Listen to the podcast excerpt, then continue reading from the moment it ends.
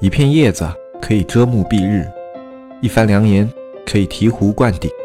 我们在前方披荆斩棘，希望后来者一帆风顺，共享商业智慧，共享创业成功。欢迎收听本期纸木淘宝内训。各位子木内训的听众朋友们，大家好，我是主播大海。我已经很长时间没有来更新节目了啊，所以呢，这次也可以算是一个失踪人口的回归吧。那么这个节目呢，还是有一部分老听众是认识我的，对吧？然后对我可能会有那么一点了解啊，因为往年呢，每年我都会是抓住这个过年这个难得的啊一年一遇的这个空闲期啊，呃，然后到各个地方去旅游一下，放松一下。因为我们创业者嘛，平时的这个工作啊、学习啊都特别的忙啊，也没有什么时间，所以难得啊一年一次。但是很多年啊，我我应该是连续了很多年，每年过年都不在呃家里过的，都是带着一家人，然后到各个地方去玩。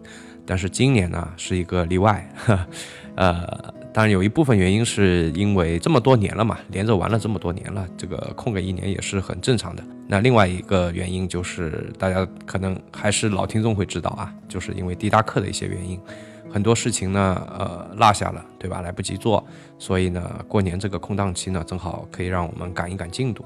呃，另外一个点呢，以往旅游的话呢，差不多要到年初十左右啊，我才能够回来。那么回来呢，会比团队里的其他小伙伴会晚那么个几天啊，然后再加上呢，那你看从外面玩了半个月是吧，收心啊什么的，就进入工作状态啊，相对也会慢一点啊。本来回来的就晚，然后呢，你进入状态又慢啊，那这个呢，啊，放在以前呢也就那样了吧，哈，因为电商这个开年的时候其实也还好啊，也没有特别特别的忙。那今年呢也是各种情况吧，不允许，所以呢。我今年就得了吧，就待在家里了，哪儿都不去啊。那么虽然在旅游这个上面留下了一些遗憾，但是呢，有所失就有所得嘛。所以呢，过年可以和一些老同学啊、一些老伙计啊啊叙叙旧、聊聊天，会聊一些最近的一些发展呐。啊，或者对未来的一些规划，或者对未来的一些看法预判，那么也真的是很多年了，过年没跟老同学、老伙计那们好好的聊聊天啊，那这也挺好的啊。那么趁这个机会呢，我今年基本上就是这些很久没见面的啊，或者说是平时大家都特别忙啊，没有这么闲的能够坐下来一聊聊一下午的啊，这些个老朋友一起。啊，聊了一聊。那么今天呢，啊，过来要做分享，对吧？那我想第一期吧，那我们也就不去做太多的这个电商方面的东西了。其实我看过其他的一些平台啊，你像那个公众号也好，对吧？然后像一些机构啊，或者像啊喜马其他的我们的有台，对吧？他们都已经在跟了很多关于这个运营上的东西了。另外呢，也可能也是因为，呃，你像我们也不是淘宝新手了，也是做了那么多年了，每年翻来覆去的，就那么点东西，是吧？啊，如果这里有开淘宝开三年以上的，你肯定也是知道的啊，就那么点东西，那么翻来覆去，翻来覆去的，是吧？其实呢，都是有一些微微的调整啊，但是只要说啊，淘宝这个平台不变的话呢，我想它的这些玩法这些东西啊，都不会有太大的变化啊。当然小变化还是不停不停的有的啊，迭代的这种小步的这种迭代还是不停不停有的。那你想今年的话，其实做说的最简单的啊，我觉得就是内容啊，内容营销这块。那么对于很多啊以前没有接触过这块的这个小伙伴来讲的话，呃，你可能今年需要把这块短板给补上，不过也要看产品啊，有些产品真的是 没法做。你比方说你是啊卖一个大家你就不用多说啊，人家都懂的这么一个标品啊，嗯，你说你能怎么做呢？这个内容是吧？其实就比较困难一点啊。但是我想有很多带有文化属性的商品啊，呃，像一些情怀类的啊，非标品啊，如果你是做这种类目的话。啊，我觉得你们可以在内容这块好好的下一点猛料啊，好好的下一点苦功夫啊。当然，今天我们不是聊这个啊，我今天聊的可能会比较的散，就是说，啊，我过年这段时间和朋友，如果说我跟他们聊了一些啊，当然我也会跟一些呃做电商的朋友聊，对吧？那如果我觉得有一些东西还不错，那么还是挺有价值的，那我就在这个节目里给大家呃聊一聊，分享一下。那由于时间的关系呢，我这里就说一个例子吧。其实这个人也在之前的节目里出现过啊，他在这个节目里一共出现过两次。就是我第一个淘宝的合伙人，那也是他呢带我进入了淘宝这个行业。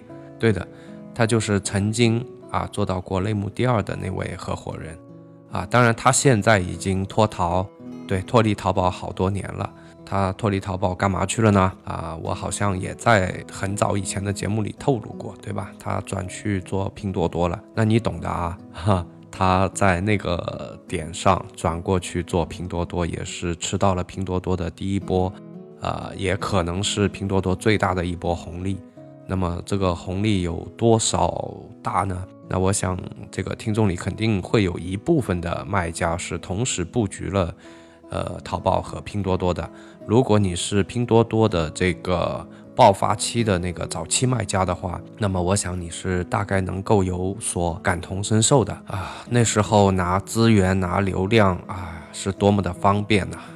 那么在讲这个之前呢，我这里大概的先捋一捋我是怎么和这个合伙人认识的。那么我呢是在一三年啊，然后开始反应过来，电商还是要做啊，不做是不行的。因为我感觉啊，未来线下可能会受到线下不少的冲击啊。那么所以呢，为了避免这个冲击对我造成的比较大的影响，所以呢，呃，我觉得要开始布局一下线上了。所以呢，一三年呢才开始动了这根筋啊，惭愧惭愧啊，那个我的反应也是够慢的。当然呢，这个和我当时做这个线下做的还不错，啊，赚钱是比较轻松的啊，有一定的关系啊。哎，这个机会的错失呢，导致了实际上淘宝，呃，早期的这个初放期啊，包括那个，呃，每年以百分之一千多的速度在增长的那个时期，呃，被我错过了，呃，也是一波大红利啊，被错过了，非常非常可惜。所以打那以后啊。哪怕我目前啊这个东西做的不错，或者我目前有一些什么事情做的不错，我也要时刻的提醒自己去反思，经常的去问一问自己。就比方说大家都是做淘宝的，那么你就可以这样去问自己：如果有一天，或者说如果明天啊我这个淘宝就不做了啊，当然不一定说是你个人不想做了，或者是有一些其他的情况，或或者是一些不可抗拒的因素。导致了你不能再继续做这个淘宝了，啊，那你做什么？所以这个是一个很好的习惯。那如果说你经常的会去，呃，问一下自己这个问题的话，那真的当变化来临的时候，啊，不是说你真的就不做了，嗯，是当这个变化真的来临的时候，你不会像其他人这么狼狈啊，你可能早早的就已经有了各种各样的准备，甚至是有了各种各样的尝试，对吧？那么你就不可能会是像呃当一天和尚敲一天钟那种人那么狼狈了啊。那么话说回来吧，当时有一些这样的危机感了啊，我就开始有意识的去认识一些做电商的人啊。那你看我要做到这个圈子里去呢，我肯定要花一点时间去接触一下这个圈子里的人。我也比较的幸运吧，因为正好是我同学的这个哥啊，亲哥啊，还不是表哥，在正好在做电商啊，当时。啊，就感觉哎挺好，是吧？认识一下，但当时并不知道他们做的有那么的大啊。那后来也是就这么认识了嘛，然后大家也相互认同啊，然后就开始合伙啊，然后就后来就是进入到了呵 淘宝这个行业，可能这个还是比较顺一点啊。所以说，当你要进入一个新的圈子的时候，那我个人的习惯是这样的，不管是我做这个行业还是我其他的一些行业，我都会去。啊，找一些比较合适的合伙人，这个往往会让你在进入某一个陌生的行业的初期啊，事半功倍的。那么一三年做的怎么样呢？其实一三年做的是比较一般的，啊，不要说前三了啊，前十都是排不进去的。纸木电商社区，这是两个淘宝人发起的电商社区。黑泽、大海吃过淘宝的亏，尝过淘宝的甜。现在他们想让更多人尝上淘宝的甜，少吃淘宝的亏。你是否对外面学院动辄千元的课程费用望而却步？你是否因为实时消息慢人一步而后悔不已？现在加入纸木淘宝社区，这一切都将不是问题。只需每天一元钱，畅快阅读各个学院千元系列淘宝课程，更有外网精选图文内容、一手干货、最新规则、实时玩法，严打预警。你需要的一切，只要每天一元，让原本大卖家才有的资讯内容实时呈现在你的眼前。三百六十五元一年，没有比这更超值的电商社区。每天一元钱，让天下没有难做的电商。其实当时做到顶峰的时候，就类目第二的时候呢，已经是二零一五年了。很多肯直的小伙伴肯定会问呢，啊，那是不是赚了很多钱呢？啊，老实说，其实并没有啊。如果你是啊以一个家庭为单位去考虑的话呢？啊，还不错啊。如果你是以一个公司来看待的话，那真的是啊非常一般了。具体数字呢，这个不太好，是吧？这个就不说了啊。呃，也没脸说啊。确实，这个跟呃名义上的这个第二啊不太对称啊。啊，我们也为了这个名义上的第二付出了惨痛的代价。那么今天反正也是不再去讲这个排场和门面了啊，我们就有什么说什么啊。但是实际上，在生意场上来讲的话，你这个类目第二的话，还是可以给你带来很多好处的。比方说，像供应商的这个关系上，对吧？还有包括你在啊招兵买马上，都会有很多的便利性啊。但是这个已经成过去式了，是吧？呃，那么我们就可以说一下大实话。当时为了这个名义上的这个东西啊，我们付出了一些什么代价呢？简单说就是价格战。你要知道，在一个标品类目里面是没有什么比价格战更好用的这个战术了。那我们也听到很多这种，呃，讲商业的老师啊，或者说媒体人呐，啊，他们都在说啊，价格战是最后的武器，是吧？只有傻子才打价格战。这个我只能说他们是站着说话不腰疼啊！你要定产，对吧？你要大量囤货啊！你为了控制这个成本，你甚至是夏天就开始囤冬天的货啊！所有的一切，如果这个市场是根据你的意愿去走的，那没问题。但是如果说啊，你遇到一些嗯压力，或者说你啊这些货卖不出去，那么你所面临的一切将会比价格战更加的惨烈。没有傻子的，实际上在市场里没有傻子啊，只是说大家都在不得已的做了一些决定。可能你也知道，有些决定你在做的时候，这个决定就是错的，但是，呃，没办法，你只能去这么做。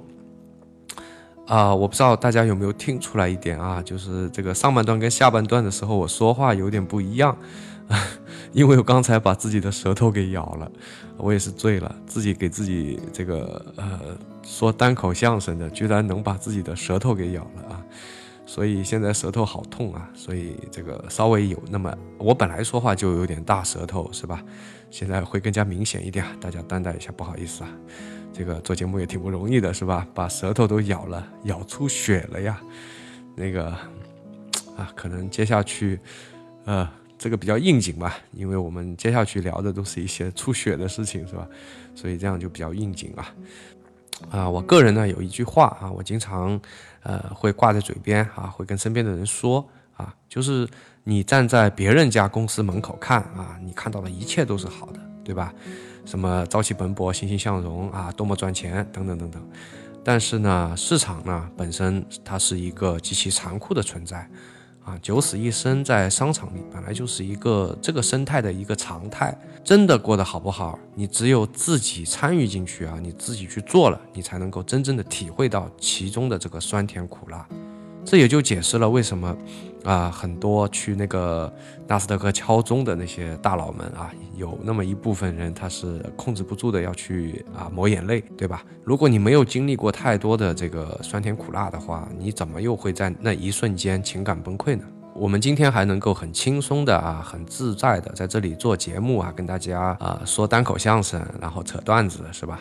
那就说明我们的运气还不错啊，虽然是顶住了比较大的压力，但最终结果还不算太差，也算是富贵险中求吧。啊，为了这个双十一的爆发啊，那我们当时是前面要怼量嘛，对吧？为了占坑位，我们大概亏进去一百多万，压力很大，但是。呃，有时候有合伙人的好处就是，当啊你遇到一个巨大压力的时候啊，有一些兄弟朋友、合伙人啊帮你一起扛，跟你一起分担，跟你一起啊渡过难关。所以，呃，如果你能正确的评判自己的这个抗压能力的话啊，如果你觉得你特别牛，是吧？那你一个人扛就行了。啊，我觉得我还行，但是。嗯，我也不希望啊事业太多的去影响到我生活的生活上的这个情绪，所以如果这么去看的话，那我还没那么强，所以，呃，也很感谢在那个时间段大家一起扛过来的那些小伙伴。那好在我们最后是在这个大促啊下半年爆发了啊，如果没爆发，那金二个就是一个悲壮的故事了。那二零一五年呢，算是有惊无险的那么一年啊，也算是运气不错，就这么过去了。呃，理论上来讲啊，大家只要是脑回路比较正常的话，二零一六年应该是乘胜追击啊，然后直接看能不能有机会干他个 类目第一，是吧？啊，因为所有人都会记住第一啊，没有人会记住第二，所以当时啊，脑回路正常的话是应该这么干的啊，然而并没有啊，我觉得可能会每个人的想法会不一样吧。你像我的话，回顾二零一五年啊，但是你说不害怕吧，也是假的，还是有点后怕的啊。上天也不可能一直这么关照我们，对吧？有太多的情况，比方说我们主款的补单被抓了，对吧？或者说我们的产品抽查出了一些问题啊，或者说一个呃供应商啊出了一点问题啊，有太多的如果啊，那么我们基本就黄了。所以说。嗯，回头来看的话，还是挺惊险的。那我个人呢，就可能更偏向于啊，比前一年更保守一点的去做。我们不一定要做多大的流水，但是呃，可能更偏向于说，哎，可不可以说我把体量缩小？但是呢，我比之前会做的更美好一点啊，也就小而美嘛，就是朝小而美的方向去考。而不是说去怼体量，对吧？我们这种类目也呃拿不到融资，对吧？你去怼这么大一个体量干嘛呢？把自己搞得呃心惊肉跳的啊！那我合伙人就比较耿直了啊，他就直接放弃，这个我想不通啊，啊，他就直接放弃了淘宝，然后转投拼多多。当然，这有很大的一部分原因是他对于这个市场的一个判断，那么他觉得就是拼多多有戏。天哪！我现在回过头来看啊，我觉得，哎，这个转型还是，啊，蛮厉害的啊。因为对我个人来讲的话，我可能对于这种廉价产品的平台是不看好的，但最后也是掉舌头，是吧？居然干成了这个样子。那么这个转投拼多多呢，是在二零一六年的这个上半年啊。当然，他也为此重组了他的这个合伙团队啊，核心的合伙人是三个人。啊，其中一个呢是管渠道啊，一个是管技术啊，另外一个就是他。那么渠道呢是常年待在上海的啊，为什么待上海呢？很简单嘛，拼多多在上海是吧？然后那个技术呢啊，不是我们说的这种运营啊、美工啊，不是这个啊，这个技术是计算机的科班出身啊，然后是一个蛮牛的人啊，以前呢呃干过很多家上市公司的这个技术的。呃，主管啊，然后就这么一个人，呃，具体真的不能再多说了，这个属于商业机密啊。呃，节目里我要是再多说，说的太多，我估计就有劲了啊。我不知道我合伙人会不会听，因为他他也知道我做了这期节目，所以我我不能多说，我我只能这么说啊。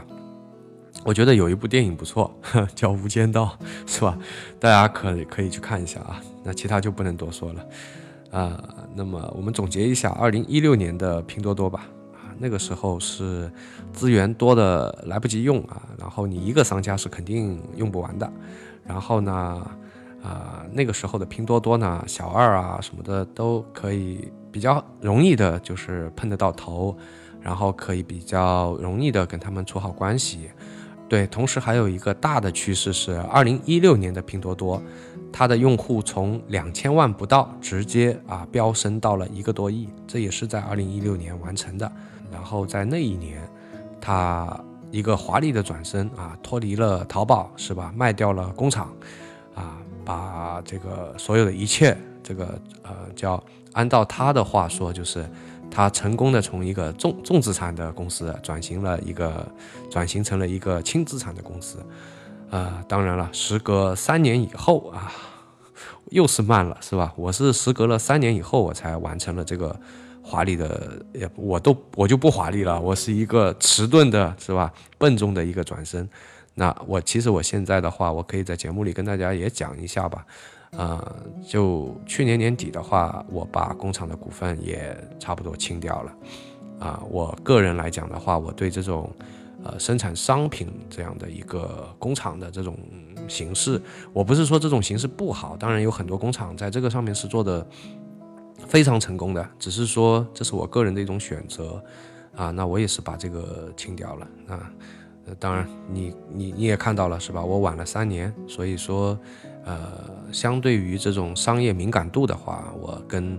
呃，更好一点的、更优秀一点的商人还是有巨大的差距的，啊，但是呢，我是这么一个人，就是我看到他们做了一些改变啊，我也会去考虑一下。然后呢，呃，正常情况下，我是一时一时半会儿啊，或者说非常及时的把这个呃缘由啊，这个脑回路把它想通了，这个可能一时半会儿是想不通的。然后那过一段时间呢，啊，我又反应过来了，哎，好像。是这么回事啊，然后，然后我又会愿意去，呃，及时的去纠正这个方向啊，大概是这样一个情况。其实这个节目呢，我也是有这么一个想法，就是我把我听到的，然后我看到的一些东西啊，然后分享给大家。可能这个节目的老听众对我会有所了解，因为我的节目的特点就是可能会有一点啰嗦。今年呢，你看第一期啊，我本来今年反复反复的告诉自己，你一定要言简意赅啊，然后把你想要说的东西说出来。嗯，但我会改，我会改，这个还是要记住啊，不能太那个啥。呃，这期节目呢，基本上是一期啊，我觉得是讲不完的。我前面就先大概的讲一下，啊，剧透一下啊，后面我要讲的一个大概的提纲吧。啊，首先呢，还是这个我这个合伙人啊，那么他现在啊，是不是依然在把这个拼多多做的风生水起啊，并且继续要把它发扬光大啊，做到更加的壮大呢？呃，你如果知道他的淘宝的这个操作回路的话，你就应该知道他在拼多多上也不是这么去看的啊。呃，这个是为什么呢？呃，其实是因为拼多多在发展的过程当中啊，它的原话啊，那我就把它复述一遍吧。初期的时候呢，其实拼多多是有蛮多的漏洞的。呃，所谓的这种运营啊，就是特别见效的这种运营手段啊，或者怎么样来说的话，都是说这个平台的初期它会有很多的漏洞，不是那么的完善。那么如果你抓住了这些漏洞啊，那你就可能会啊，通过这些漏洞啊，获得大量的效益。啊，大概就这么一回事。其实我们所谓的什么运营黑科技，很多都是在这个点上啊，在寻找一些出路。啊，但是呢，嗯，由于在他的前面啊有一个老师傅叫淘宝的，所以呢，呃，拼多多的路走的会比淘宝来的更加的迅猛啊，就是它的这个进步。它的这种补漏洞的这种速度会非常非常的快。那么拼多多虽然说从成立到现在也没多久啊，但是它用这么短短的一段时间里啊，已经快速的啊在修补自己的一些嗯明显的漏洞。那么你说现在拼多多还有没有一些可操作的这种手段呢？那肯定还是有的，对吧？连淘宝都有嘛？怎么可能拼多多就没有呢？只不过跟这个前期比起来的话。呃，确实已经这个口子也在收紧了，而且是收紧的速度非常快啊！如果以这个速度发展下去的话，实际上，呃，用不了两三年，那么基本上就啊，拼多多就会变得非常的像淘宝啊！当然，其实这几个平台相互之间啊，都在相互的学习啊，相互的或者说相互的抄袭，是吧？啊，你像拼多多就啊，它的后台也好啊，它的展现也好啊，它的。整个发展的轨迹也好，对吧？它会变得越来越像淘宝，啊，实际上呢，淘宝也拿出了一部分的这个资源，对吧？拿来狙击拼多多。那么你要怎么去狙击它呢？啊，那么你就无非就是淘宝也有一部分变得很像拼多多啊，就是打性价比的这个牌子，是吧？然后做一些低价的这种商品，啊，其实这个还挺打脸的，因为淘宝前几年还在说，啊，我们要做那个品质啊，我们，哼，我们要做高客，是吧？然后谁谁想啊，半路杀出一个拼多多，呃，包括去年、呃前年啊，淘宝都做了一些呃对策去狙击它，但我当时。在节目里我就说了，其实这种东西，呃，这种狙击的这种平台也好，这种流量也好啊，你抓得到呢，你就抓一波，但是这种肯定不长久，是吧？这种相互之间的这种狙击啊，会变成一个长期的这个拉锯战，是吧？就像八年抗战一样啊，今后大家可能会变成一个长期的一个拉锯战啊，也不会像初期反应那么强烈了。啊，那拼多多来讲的话呢，那我合伙人是觉得啊，现在你说能不能做啊？包括我们社区里也有些人啊，经常会问我这个问题啊。我当时呢，我我很难去说啊，因为为什么呢？我参与那个事情呢，你说一点都没有，倒也没有啊。我也参与过那边拼多多那边的一些事情，但是呃，其实因为我因为我也不是什么大股东，所以我的参与感是不像我其他的事情那么足的。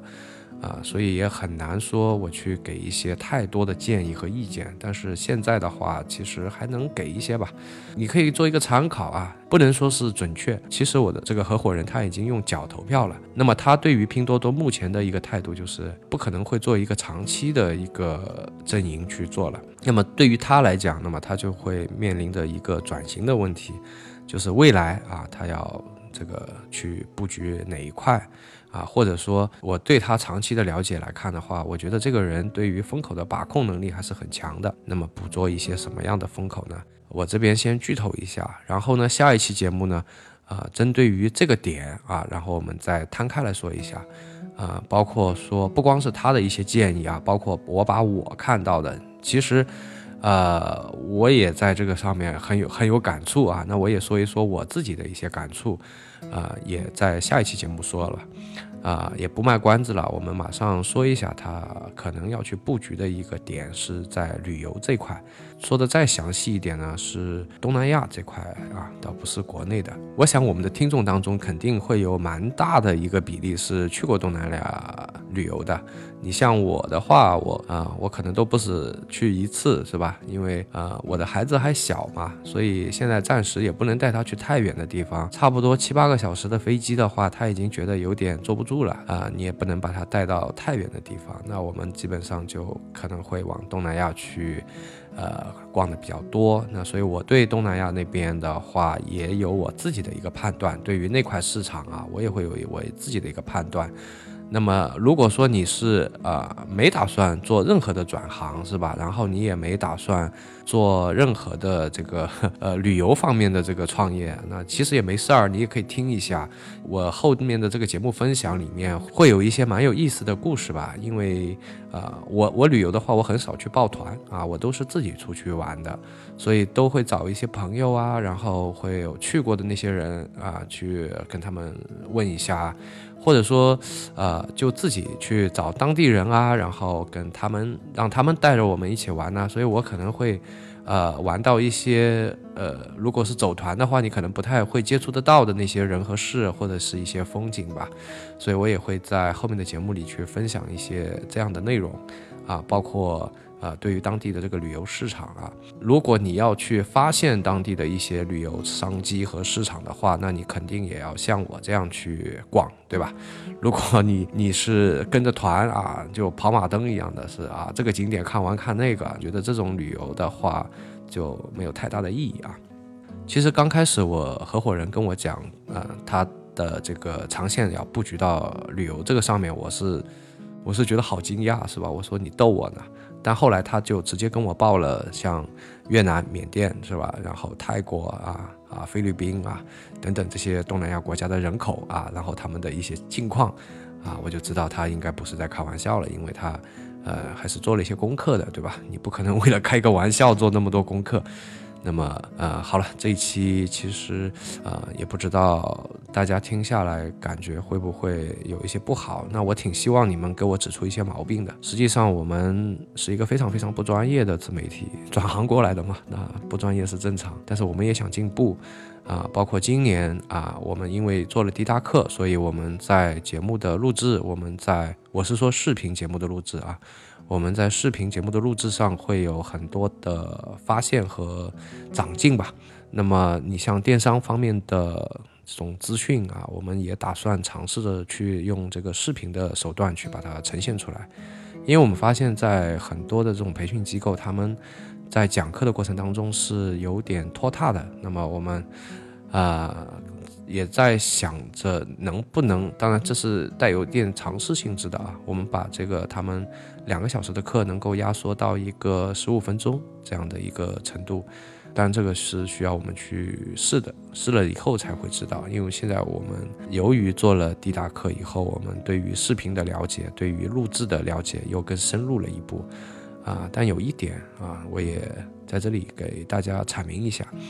虽然说我们今年啊，子木这边呢，打算是要去做视频这块的，但是有一点，我们所有的资源也好，包括设备啊，因为你们能看得到，其实呃呃，我们都不会去占用这个滴答课，哪怕是滴答课的这个设备控制出来，我们也不会去占用。这个，请加入滴答课城市合伙人的这些合伙人们，你们放心。那么，嗯，好了，那这期呢就先聊到这里吧。啊，现在其实也很晚了，那么我们下期再见啊！下期我们会聊一些关于旅游啊、创业，包括啊我在东南亚看到的一些旅游的一些空白处，是吧？还有一些机会的地方啊，会聊很多吧啊。其实最近呢，黑泽在做呃视频方面的一些录制，呃。可能有些小伙伴对视频也不太感兴趣啊，所以你可能会听着有点枯燥，啊，但是呢，我个人的感觉是，你如果要迎接啊接下来的三五年的这一个趋势的话，啊，这个是不管你感不感兴趣，你都得要硬着头皮去学的，啊，但我也看到有些小伙伴说，哎呀，这个你交给专业的人去做就行了，对吧？那我我干嘛要去学呢？嗯。这个我个人是不太赞同这个看法的啊，呃，除非你是一个特别大的公司啊，那我觉得凑合吧，你就这么认为没问题。但我相信，我相信做电商的这个公司里面啊，能够达到那种规模的还是比较少的。为什么呢？因为就算你去招人来讲的话，如果你作为一个领袖吧，你作为这个公司的领袖啊，你作为一个老大啊，如果你这个不会，那个不会。那你连招人，你连指挥人，你连分派任务的能力都没有，包括你跟员工的这个沟通都会出问题，对吧？员工一般都会，呃，经常会骂你是吧？这个老板，这个傻叉老板什么都不懂是吧？然后他凭什么对吧？就会有这样的抱怨，或者说，呃，乱布置任务是吧？这个根本不可能完成的，然后一定要完成，就会出现这样的问题。所以，不管你是，呃。喜欢这个东西也好，还是不喜欢这个东西也好，我们也考虑了很久。我们也知道这个东西也许对某些人来讲啊，这个好枯燥，是吧？但是我们还是觉得你们应该花一点时间去学这个东西啊，因为这可能是未来很长一段时间啊，我们去展现自己的商品、展现自己的信息的一个主要的通道啊。而视频啊是一个很重要的工具，所以说啊，它的它的重要性有可能跟今天的这个。P.S. 啊，这种就很像啊。那么 P.S. 在未来有可能在流媒体的这种冲击下，它会相对应的没有前几年那么的重要。那么你慢慢的就会往那个视频的 P.R. 对吧？A.E. 这个方面去转啊。那么我也知道有些啊同学是学这个影视后期的啊，那你们的春天来了是吧？因为你们相对应的比起其他的这个创业者的话。在这个学习时间成本上，你们已经节约了很多了。那好了，啰里吧嗦的这个大开年的，可能想说的话特别多啊。那么这一期由于没有稿子，也显得特别的拖沓，是吧？